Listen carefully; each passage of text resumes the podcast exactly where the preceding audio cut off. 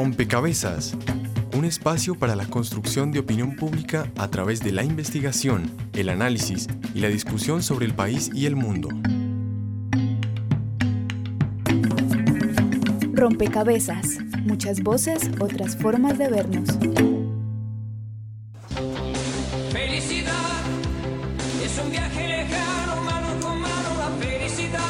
Colombia es de nuevo el país más feliz del mundo. Así lo reveló un estudio de Barómetro Global de Felicidad y Esperanza realizado a 65 naciones que dejó como ganador a nuestro país.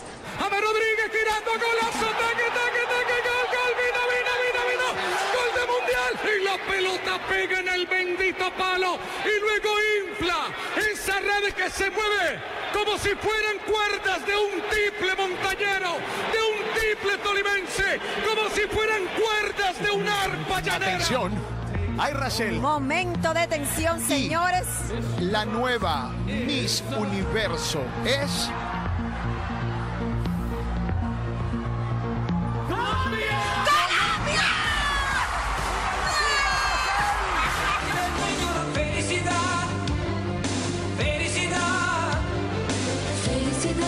La masacre de Mapiripán en el Meta pasará a la historia como uno de los hechos sangrientos más recordados en el país. Militares y paramilitares se aliaron para asesinar un número indeterminado de colombianos. Las atrocidades cometidas por él o las victimarios de Rosalvira Celi tienen conmocionado al país como pocas veces se ha visto. Y no es para menos. La dimensión de las torturas a las que fue sometida son inenarrables. La Fiscalía y la Policía enviaron personal especializado a Caquetá para dar con el paradero de los homicidas de cuatro hermanitos en una vereda cercana a Florencia. Esta es mi tierra, la tierra que me dio vida. Esto es lo bello de mi nación.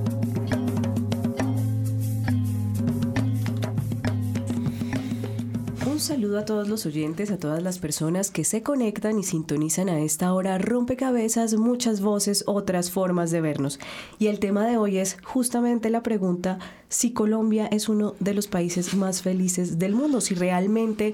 eh, o cómo realmente es que Colombia es uno de los países más felices del mundo, porque a pesar de que siguen apareciendo estudios en donde aparecemos en los primeros lugares, informes, eh, por ejemplo, como el informe de desarrollo humano de 2014 del PNUD, eh, afirman que hay un número importante de comunidades que se, se enfrentan a diversas limitaciones en nuestro país en su capacidad de desarrollar su proyecto de vida. Algunos expertos indican que la palabra felicidad se usa frecuentemente para expresar el disfrute subjetivo de la vida, es decir, en qué manera cada persona aprecia la vida que lleva. Sin embargo, hay debates abiertos alrededor de factores más objetivos que permitirían materializar el concepto de felicidad y traducirlo en capacidades de desarrollo tanto del individuo como de las sociedades. En Rompecabezas queremos dedicar este programa a indagar si existe una relación entre felicidad y gozo de la vida y desarrollo de una sociedad, cómo medir objetivamente esa felicidad, sobre todo en un país como Colombia, con las realidades, digamos, que todos conocemos y que vivimos, y qué implicaciones tiene ser llamado uno de los países más felices del mundo. ¿Existe una relación entre las condiciones sociales y la felicidad? Bueno, esas serán algunas de las preguntas que orientarán este rompecabezas. Estaremos con ustedes, quien les habla, Mónica Osorio Aguiar y Daniel Garrido en las redes sociales. Hola Mónica y también saludamos a todas las personas que nos escuchan a través de Javeriana Estéreo 91.9 en este momento. Recuerden que ustedes pueden sumar una ficha a este rompecabezas. Su opinión hace parte también de la construcción del debate que tenemos acá. Hoy le estamos preguntando a usted qué lo hace feliz. Que ustedes eh, nos expliquen por qué creen que Colombia es uno de los países más felices del mundo. ¿En qué radica la felicidad para usted? Recuerde que puede participar a través de nuestras redes sociales. En Facebook nos encuentran como Rompecabezas Radio y en Twitter nuestro usuario es arroba rompecabezas. También hay personas que nos escuchan en todo el territorio nacional gracias a las alianzas que tiene Rompecabezas eh, para que su programa se retransmita. Entonces los invitamos para que escuchen cuáles son nuestros aliados regionales. Saludos a nuestras emisoras aliadas. Nos escuchan en Putumayo, Nariño, Valle del Cauca, Caldas, Chocó, Antioquia, Córdoba, Atlántico, Tolima, Los Santanderes y en Bogotá. En todo el país a través de la Red de Radio Universitaria de Colombia. En Venezuela por el Instituto Radiofónico Fe y Alegría. En América Latina por la Asociación Latinoamericana de Educación Radiofónica ALER. Y en el mundo entero por javerianestereo.com y rompecabezas.cinep.org.co. Y además de los oyentes, de los ciudadanos que participan en las redes sociales, está con nosotros Marco Fidel Vargas. Él es sociólogo y doctor en educación y está sentado con nosotros porque él ha hecho toda una reflexión de la relación entre la felicidad y la educación. Yo quisiera, em, con, el saludo por supuesto, Marco, preguntarle por qué es importante medir la felicidad en una sociedad. ¿Usted a qué le atribuye, eh, digamos, la importancia de saber qué tan felices o qué, o, qué tan infelices somos? Un saludo. Eh, lo primero que quisiera comenzar diciendo es que la felicidad es un tema que a lo largo de la historia de la humanidad, desde los presocráticos, ha existido hasta hoy en día.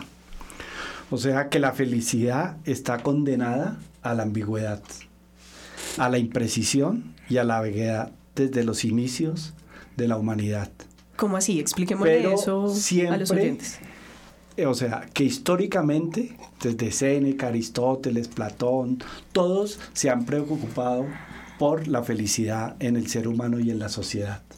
Hoy en día también nos seguimos eh, preguntando por eh, la felicidad. O sea, que la felicidad es algo que ha desvelado a la humanidad a lo largo y a todas las culturas. Siempre se ha tratado de encontrar el secreto de qué es lo que nos hace felices, pero nunca lo hemos aclarado. Pero el concepto de felicidad hoy sigue siendo muy útil para la sociedad y para la vida. El deseo de ser felices en el ser humano y en todas las culturas es extenso, es expansivo, es hospitalario, es diverso. O sea, todos los seres humanos en el fondo de nuestro ser queremos ser felices, ser algo diferente de lo que hemos sido, ¿sí? Y queremos vivir lo mejor posible el aquí y el ahora. Está también con nosotros Juan Carlos Merchán, él es filósofo, magíster en, estudios políticos, eh, profesor de la Universidad Javeriana, también igual que Marco, e investigadores del CINEP, Programa por la Paz. Yo quisiera, Juan Carlos, eh, que usted nos, nos ayudara a entender si, si esto ha desvelado a la humanidad a lo largo de la historia y es una preocupación constante, ¿qué indicadores permitirían es darnos a entender que somos o no somos felices. Bien, un saludo para todos y todas que nos escuchan en estos momentos. Mónica, pienso que eh, podemos entender la felicidad desde diferentes puntos de vista. Y dependiendo del punto de vista que escojamos, esa felicidad va a significar algo distinto y por tanto eh, el indicador o los indicadores, las cosas que habría que tomar en cuenta para saber si somos o no somos felices cambian dependiendo de lo que entendamos por felicidad. Por ejemplo, si nos fuera, si entendiéramos la felicidad desde el punto de vista de eh, el, bienestar, social, la calidad de vida de los habitantes de una comunidad, de una sociedad, por ejemplo, sería eh, necesario empezar a mirar cómo están las condiciones sociales en las que vive una comunidad. Y cuando hablamos de condiciones sociales, podríamos referirnos específicamente a educación, salud, pero si eh, nos referimos también a estas condiciones y lo vemos más bien desde el punto de vista económico, tendríamos, por ejemplo, que pensar en el tema de qué tanto acceso o qué tanta eh, negación hay para la comunidad en su participación en el mercado, por ejemplo, o su acceso al trabajo.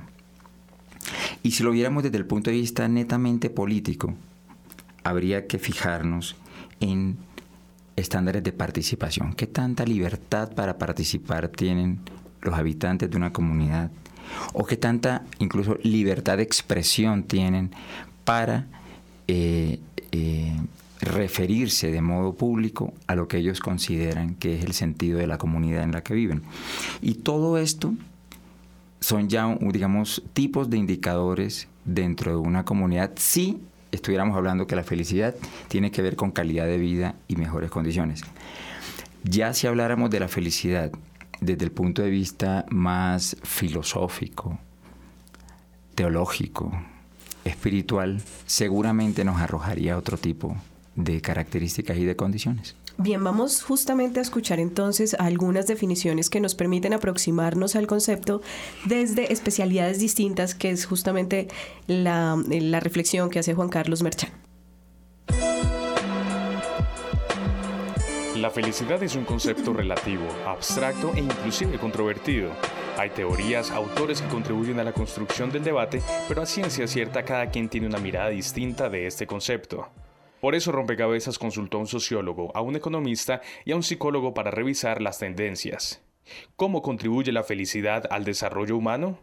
Profesor Antonio Reyes, doctor en Sociología Jurídica y coordinador de la Maestría en Sociología de la Universidad Nacional. Algunos de los de la eh, sociología han señalado que el concepto de felicidad pues, no era suficiente para explicar el progreso ni el desarrollo de la, de la sociedad, porque no eh, se constituía en un aliciente suficiente para eh, lograr hacer logros y para cambiar, porque podría llevar a una situación de satisfacción que impediría o que estabilizaría una situación impidiendo de esa manera el avance de la sociedad.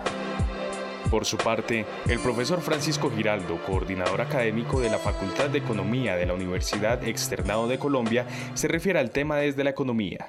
Creo que en el caso colombiano y digamos los otros países, Filipinas y no recuerdo los otros que aparecieron como en los primeros lugares y que da la coincidencia que todos son países de ingresos medios o ingresos bajos, eh, hay un montón de, factores que corren el riesgo de generar en un momento dado la idea de que en esos países no hay que hacer nada para resolver los de las personas, los problemas de desigualdad, de pobreza, de inseguridad, de falta de acceso a la justicia, porque si la gente es feliz así, ¿para qué les vamos a dañar la felicidad? Pero si yo defino la felicidad es como asociada a cosas más de largo plazo, de me he podido educar, vivo en condiciones de seguridad, eh, o sea, más cercana a una definición del bienestar de la persona y no como una definición coyuntural. Entonces, en, en esa definición coyuntural, como que no hay una relación. Yo puedo estar en la miseria más absoluta, en condiciones de inseguridad, de exposición a agentes nocivos ambientalmente, pero no me importa porque soy feliz, porque puedo, esta noche sé que tengo una fiesta y me voy a divertir un montón.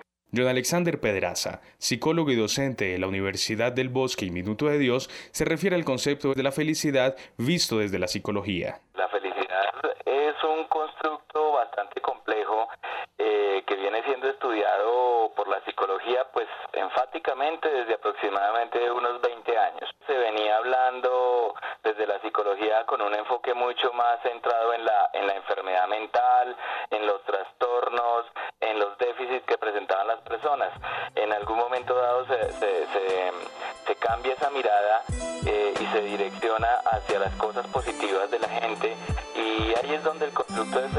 Empieza a ser central en, en, en la psicología.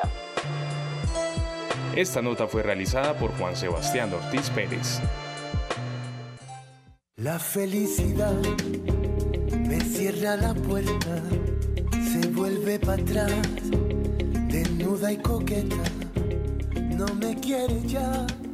Y las distintas aproximaciones a la definición de felicidad y lo que, lo que esta, digamos, busca en últimas nos invita también a pensar aquí en la mesa de trabajo es en esa búsqueda que, ha sucedido a lo largo de la historia, qué tipo de acciones han hecho, qué tipo de, medidas han hecho que las sociedades sean más felices y cuáles las hacen más infelices. Marco.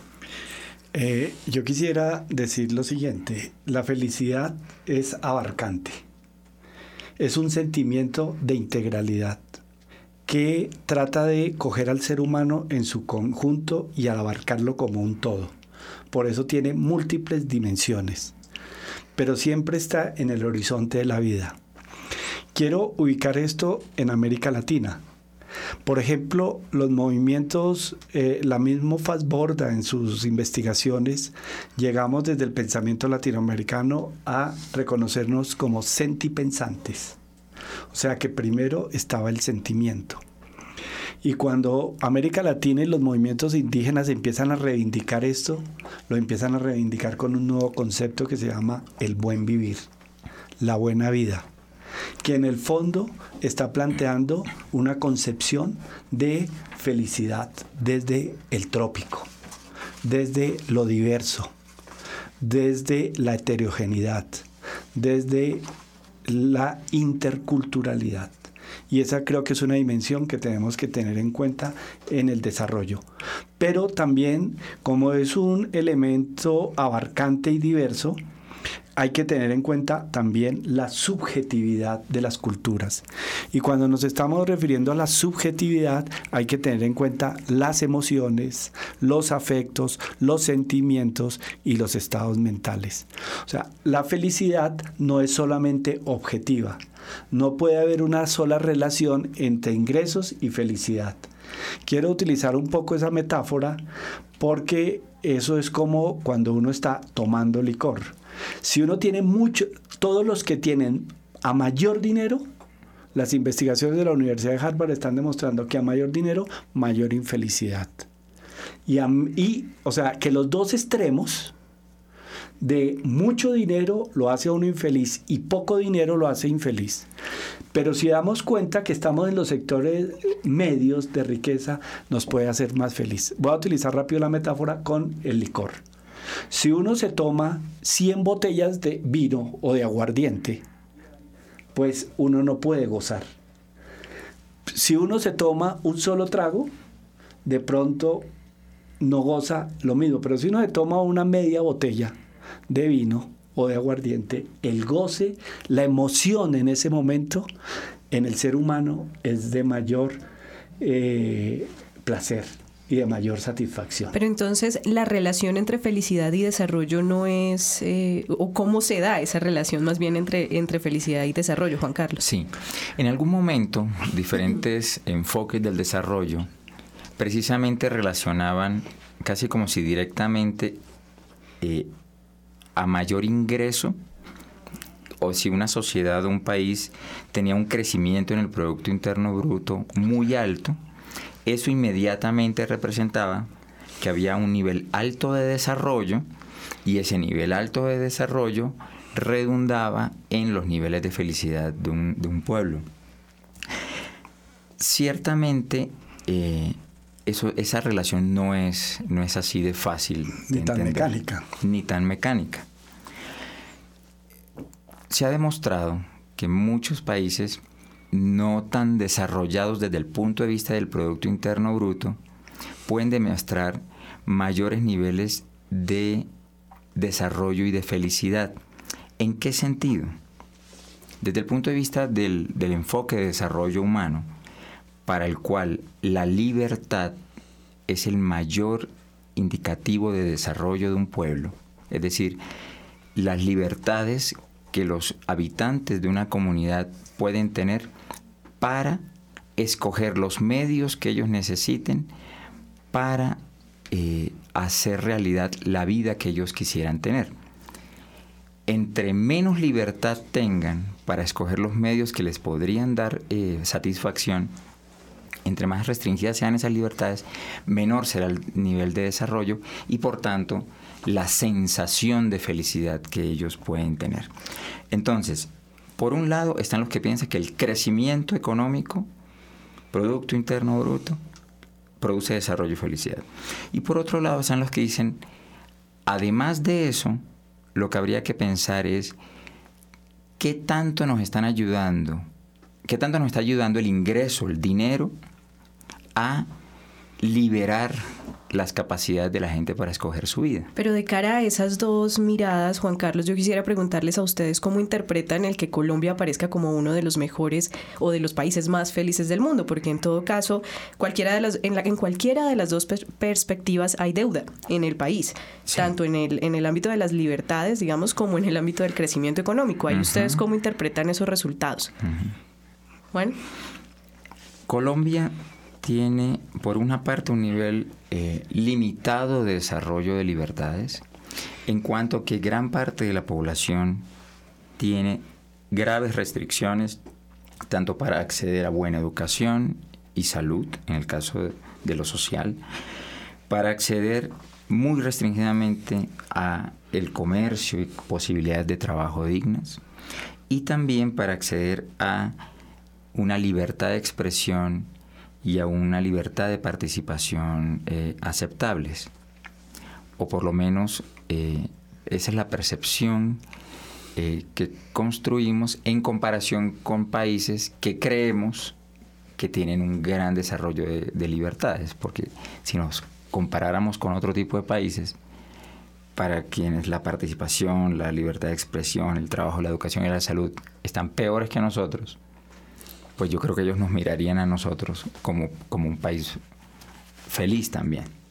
Lo que pasa es que pienso que no puede restringirse todo a estos indicadores sociales, políticos y económicos. Hay unas condiciones que me parece que, parece que son también fundamentales y es las características culturales de una comunidad. Colombia, yo creo que es un gran ejemplo de una capacidad cultural de resiliencia muy alta. ¿Qué es la resiliencia? Es la capacidad, explicado desde la psicología, es la capacidad para reponerse de periodos de, eh, de dificultad, de tristeza o de dolor una persona puede tener mayor nivel de resiliencia si tiene en ella mayor capacidad para reponerse a grandes periodos de dolor o de perturbación o de problemas. Y una persona tendrá menos resiliencia si es menos capaz de reponerse a los problemas.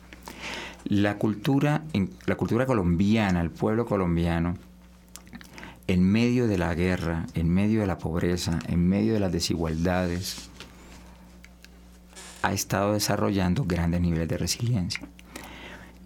Eso ocurre, similar a cuando una persona ha, vivido eh, largos periodos de enfermedad y de dolor y de convalecencia, pues su umbral de dolor tiende a subirse y por tanto su percepción de dolor cambia y cada vez se necesitarán niveles mayores de dolor para que esa persona perciba que está sintiendo eh, como tal dolor. Una persona que nunca en su vida se, ha pinchado o se ha fracturado, es normal, esto no es, digamos, eh, eh, necesariamente generalizado, pero es, es normal que su umbral de dolor sea bajo si ha sufrido poco dolor en su vida. Nosotros como sociedad colombiana hemos tenido experiencias de dolor, de guerra, de sufrimiento y de pobreza bastante altos durante muchísimas décadas. Y así, y por tanto nos hemos constituido como una cultura que ha desarrollado un nivel de resiliencia alto. Yo quisiera invitarlos ahora a escuchar las voces de los ciudadanos que nos permiten ver eh, motivaciones. ¿En dónde encuentran los colombianos eh, las motivaciones para saberse o sentirse o denominarse felices? Porque creo que por ahí también podemos avanzar en, eh, en el análisis y la reflexión. Así que acá están las voces de los ciudadanos. La ficha virtual, un espacio donde los oyentes aportan a la discusión en rompecabezas.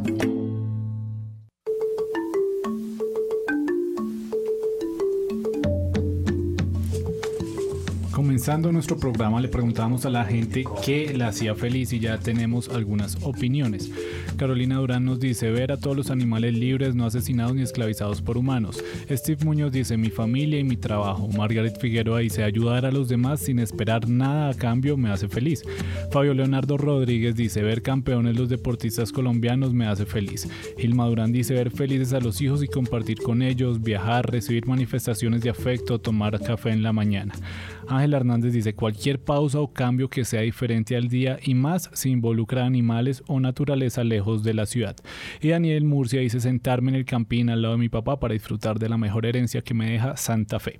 Antes de continuar con otras opiniones y también analizarlas acá, escuchemos qué dijo la gente cuando se le preguntó en la calle esta misma pregunta.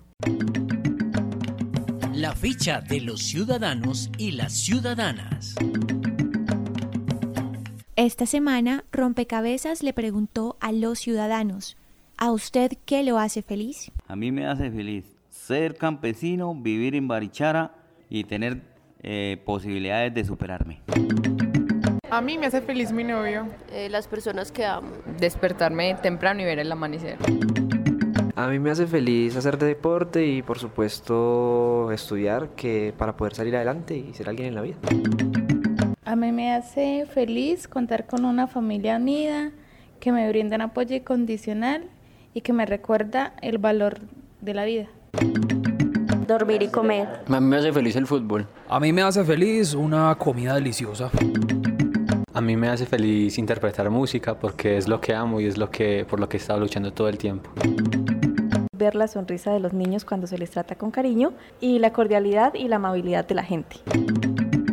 Salud, trabajo, para poder em, darle a mis hijos lo que se merecen. La verdad, la verdad, es lo único que me hace feliz a mí en la vida. Tener salud y trabajo. Escuchar música todos los días. Comer dulces, hacer el amor y dormir. Ver fútbol y comer. ¿Qué me hace feliz? Viajar por Colombia. Eso es fantástico, conocer la naturaleza, el origen, los antepasados. Eso me hace muy feliz. Me hace feliz el poder estar vivo, simplemente eso porque uno puede compartir y tener varias experiencias a diario, malas o buenas, a uno le sirven para mejorar en la vida y el compartir con la gente que uno quiere, eso es lo que me hace feliz. A mí me hace feliz tocar el acordeón, sentir la música, el vallenato, porque cada vez que yo escucho sonar un acordeón o un vallenato, me, me lleno de vida, de felicidad y escuchen.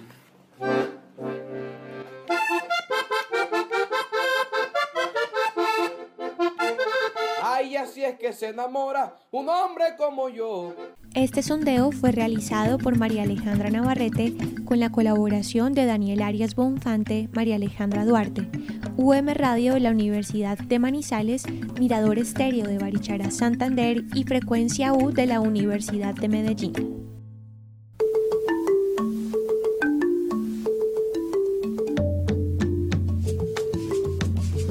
Bueno, y escuchemos las últimas opiniones de nuestras redes sociales. Recuerden en Facebook Rompecabezas Radio y en Twitter arroba Rompecabezas reemplazándolo por un cero. Margarita Navarrete dice comer frutas, estar con mi familia, sentir la brisa, ver el mar, ver las estrellas y viajar por nuestro hermoso país. Amelie Pinto dice ver a las personas que quiero felices. Mario Alejandro Blanco dice la bandeja paisa me hace feliz. Laura Juliana Pasos dice me hace feliz ver a un animal feliz. Y Jean Carmener dice me hace feliz dormir. Finalmente Esteban Mejía dice mi familia y alcanzar lo que me propongo.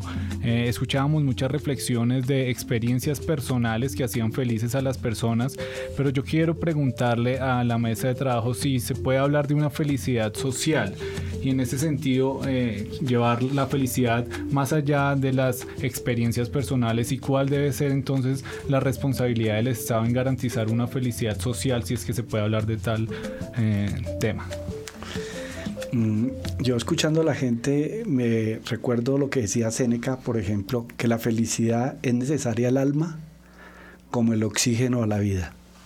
O sea, lo que uno empieza a mirar en la cotidianidad de todos es la necesidad de ser felices. Y eso lo que está mostrando es que la felicidad, como la mira, se mira desde el paradigma o desde la teoría del desarrollo, es una cosa de objetividad, de dinero. Pero aquí lo que nos están mostrando es que la felicidad tiene que ver con las relaciones humanas, tiene que ver con el camino social de construcción de felicidad, o sea, tiene que ver con cómo nos relacionamos nosotros entre nosotros mismos con el amor, cómo nos relacionamos en la convivencia, cómo nos relacionamos en la familia y en la comunidad. Lo que decía, y ya Bertrand Russell lo decía, la competencia, la envidia, eh, lo público mismo, esa opinión pública, ese debate de lo público, el miedo, son los caminos a la infelicidad. Pero entonces sí es posible, Marco, pensar que haya medidas, digamos, desde política pública que, eh, digamos, emprendan caminos para superar esto que usted está mencionando. Claro, pero quiero terminar acá con la idea y voy a lo de la política pública. Ese es un, es un camino. la felicidad es una opción, es un camino del ser humano. O sea, uno no nace ni feliz ni infeliz. es la opción que toma un colectivo, una sociedad, un camino.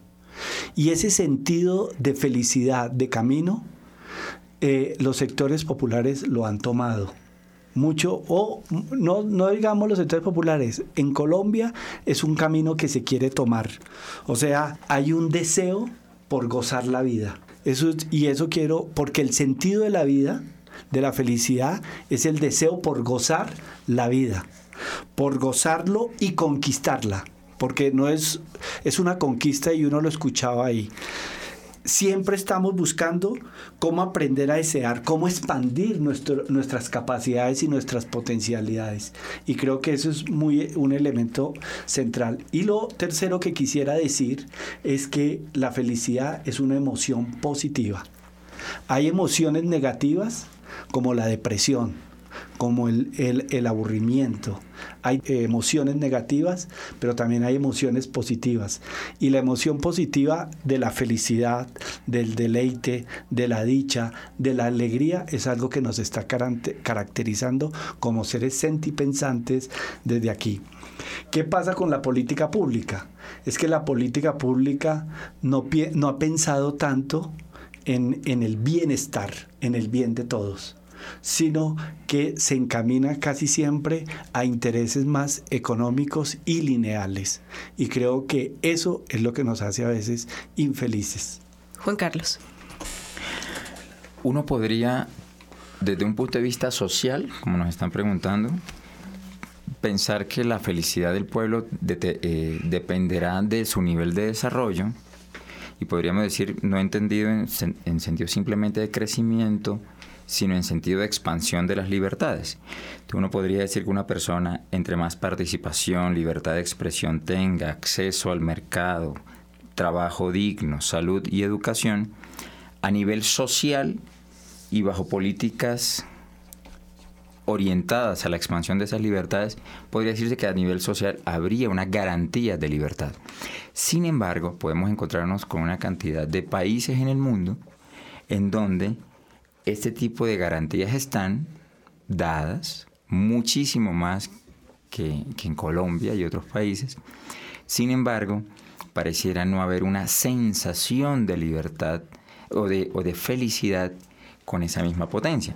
Y me parece que es porque no, digamos, no solamente estas características sociales determinan la felicidad. La felicidad, en últimas, es una reacción subjetiva, personalizada, de una cantidad de condiciones de vida que son internas o externas. Lo escuchábamos de hecho en el sondeo, muchas de las... Exactamente, en el sondeo, muchas de las expresiones de lo que hace feliz a la gente son cosas bastante sencillas, cotidianas, a la mano. Desde un punto de vista, digamos, más, más, más menos eh, eh, económico, político de la felicidad, podríamos decir que la felicidad depende de la sensación, de la percepción de sentido de la vida que tengan las personas de una comunidad. Y ese sentido de la vida en parte tiene que ver directamente con la capacidad de resiliencia de una persona. Cuando uno se pregunta por el sentido de la vida, el para qué vivo, desde un punto de vista eh, teológico, por ejemplo, eh, cuando independientemente de la religión que tenga una persona, normalmente el sentido de la vida desde el punto de vista teológico tiene que ver con la relación con la trascendencia, llámele Dios, llámele como quiera, o eh, desde el punto de vista filosófico, en la historia de la humanidad ha significado por lo menos tres cosas distintas. Se ha pensado que la felicidad tiene que ver con qué tan virtuoso o qué tan bueno soy.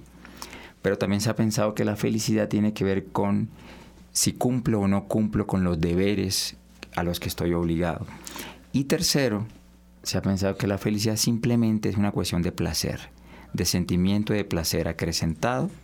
Y en ese sentido, una persona podrá decir que es feliz o no es feliz dependiendo de qué tanto placer sienta en su vida cotidiana. Y eso no siempre depende de las grandes estructuras económicas, sino de lo experiencial en su cotidianidad. Pero puede ser precisamente que esa subjetividad de la felicidad sea lo que nos lleve a decir que Colombia es uno de los países más felices del mundo a pesar de todas las carencias que tiene.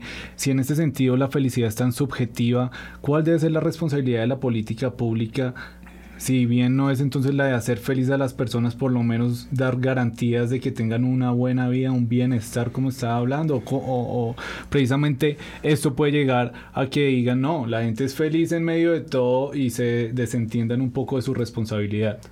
Marco. es que, eh, claro, el desarrollo se puede medir eh, si una sociedad es más feliz o no, pero es que como el tema, voy a poner un ejemplo. En las sociedades de mayor crecimiento económico y más postmodernas, como el Japón, Alemania, donde hay mayor eh, acceso económico, la felicidad se mide con las, por las sensaciones. Y en una cultura de consumo, el capitalismo construyó los centros comerciales para consumir la felicidad.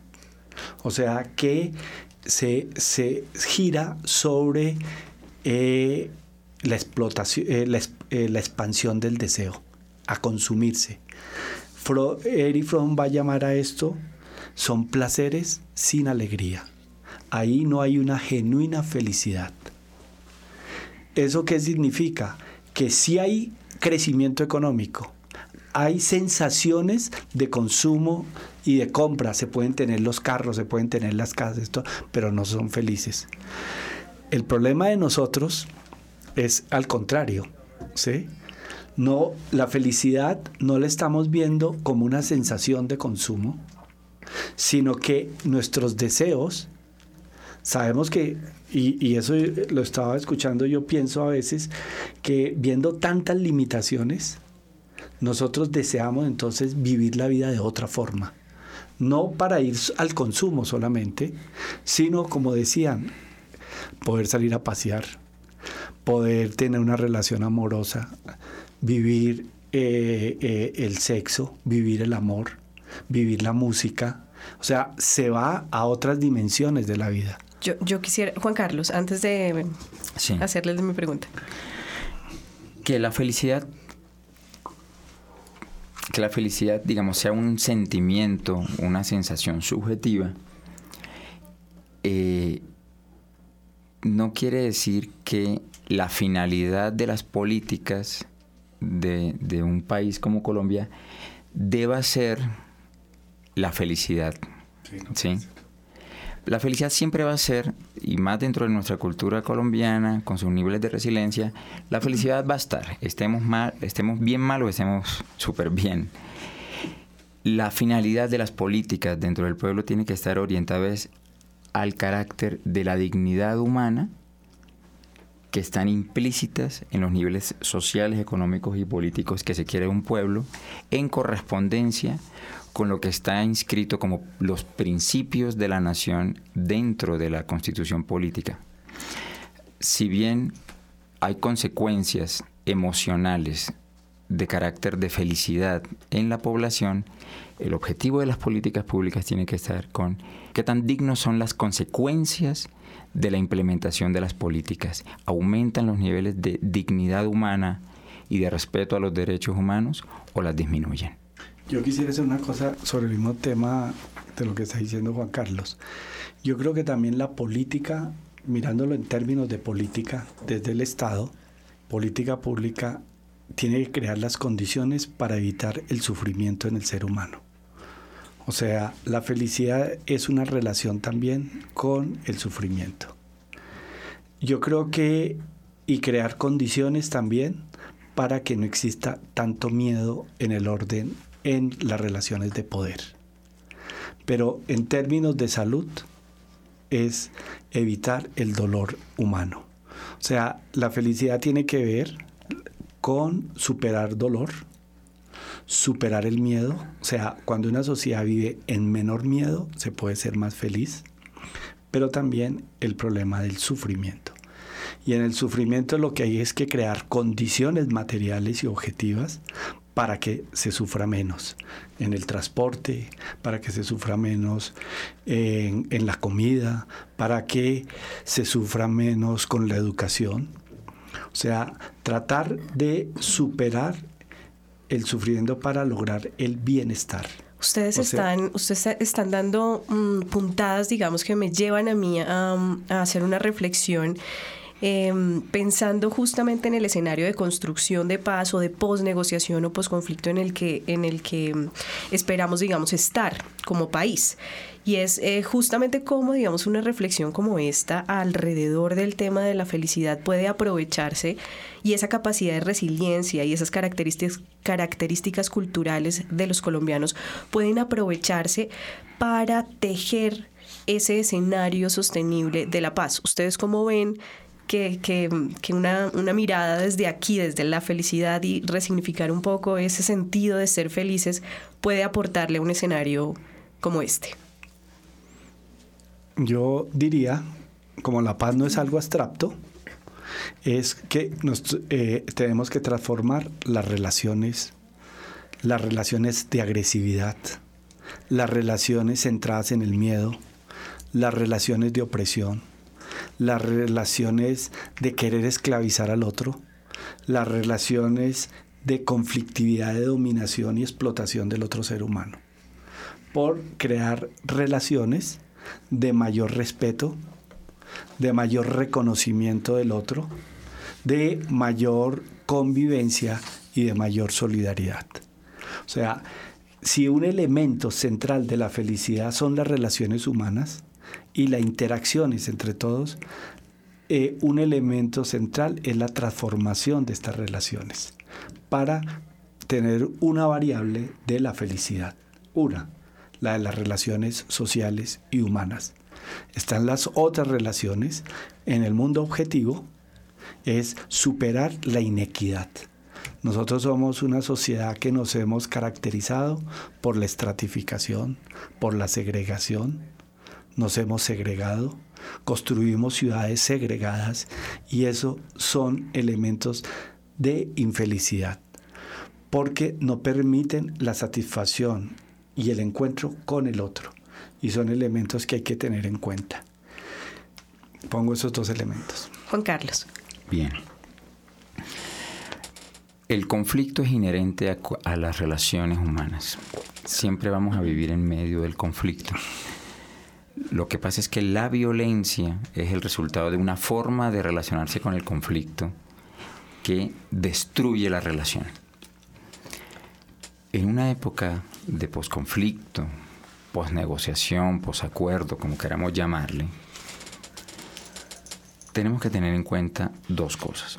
Uno, estas negociaciones actuales le apuntan principalmente a la desmovilización de las FARC y al ingreso de, las personas de las filas de las FARC a la vida política de Colombia. O sea, principalmente el posconflicto es eso a secas. Sin embargo, el conflicto colombiano es mucho más que eso. El conflicto colombiano tiene que ver con los altos niveles de injusticia, discriminación, segregación eh, y pobreza y es ahí donde una época de posnegociación o posconflicto tiene que apuntarle, por un lado, tanto a la garantía de esos derechos sociales, económicos, políticos, como tiene que apuntarle también a otro aspecto eh, muy importante. Cómo educar a un pueblo para que aprenda a tratar el conflicto no con violencia, sino a tratar el conflicto con eh, elementos que le permitan restablecer las relaciones de una forma pacífica. El, el papel que juega o que tendría que jugar la educación en todo esto es fundamental. Pero no inventándose más cursos sobre paz, no inventándose más cátedras sobre reconciliación. Esas cosas no se aprenden intelectualmente uno puede conceptualizar la reconciliación y, conceptualizar la paz todo lo que quiera. Y por muy expertos intelectualmente que seamos sobre eso, podemos seguir siendo los mismos tiranos y los mismos eh, salvajes, destructores de relaciones.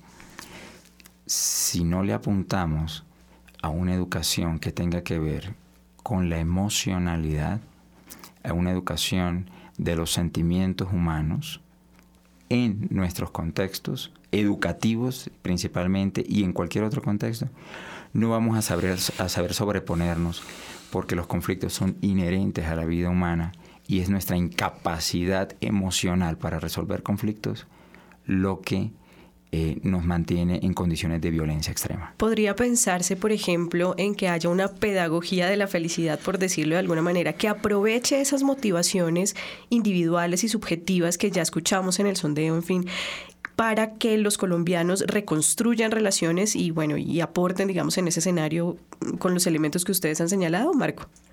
Sí, yo creo que una opción de la pedagogía sí es aprender a ser felices. O sea, la felicidad, como decía, no se nace feliz o infeliz. El ser humano es el responsable de construir esta felicidad. Y lo que estamos viendo aquí es que el sentimiento mayoritario de los colombianos es un sentimiento de una emocionalidad positiva por vivir la vida. Es, una, es un gran capital, lo voy a denominar aquí, un gran capital que tenemos en el país.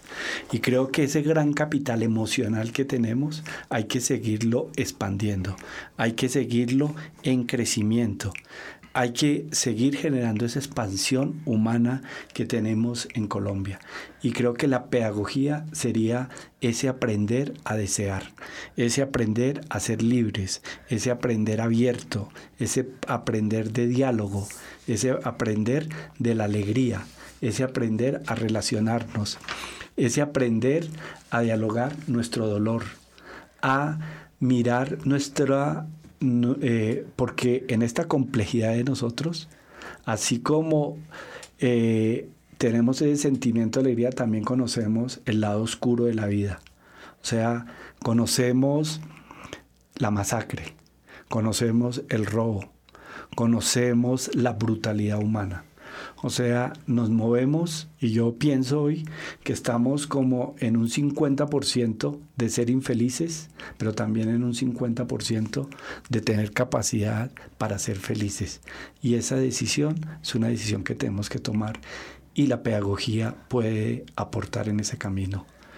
O sea, la felicidad no está al final del camino, sino que está en la marcha misma del camino. Bueno, yo quisiera con esta reflexión y esta invitación a los colombianos a optar por la felicidad como un camino justamente para construir relaciones y reconstruir las que están a lo mejor deterioradas. Cerrar este programa agradeciéndole a Juan Carlos Merchán, a Marco Fidel Vargas que nos acompañaron a construir este rompecabezas y a todos los oyentes que estuvieron en las redes sociales. Estuvieron con ustedes quien les habla, Mónica Osorio Aguiar y Daniel Garrido en las redes sociales. Rompecabezas, una producción del CINEP Programa por la Paz, la Pontificia Universidad Javeriana y la emisora Javeriana Estéreo 91.9 FM. Rompecabezas, muchas voces, otras formas de vernos. Rompecabezas cuenta con licencia de programa periodístico concedida por el Ministerio de Tecnologías de la Información y las Comunicaciones, resolución 1051 del 23 de mayo de 2014.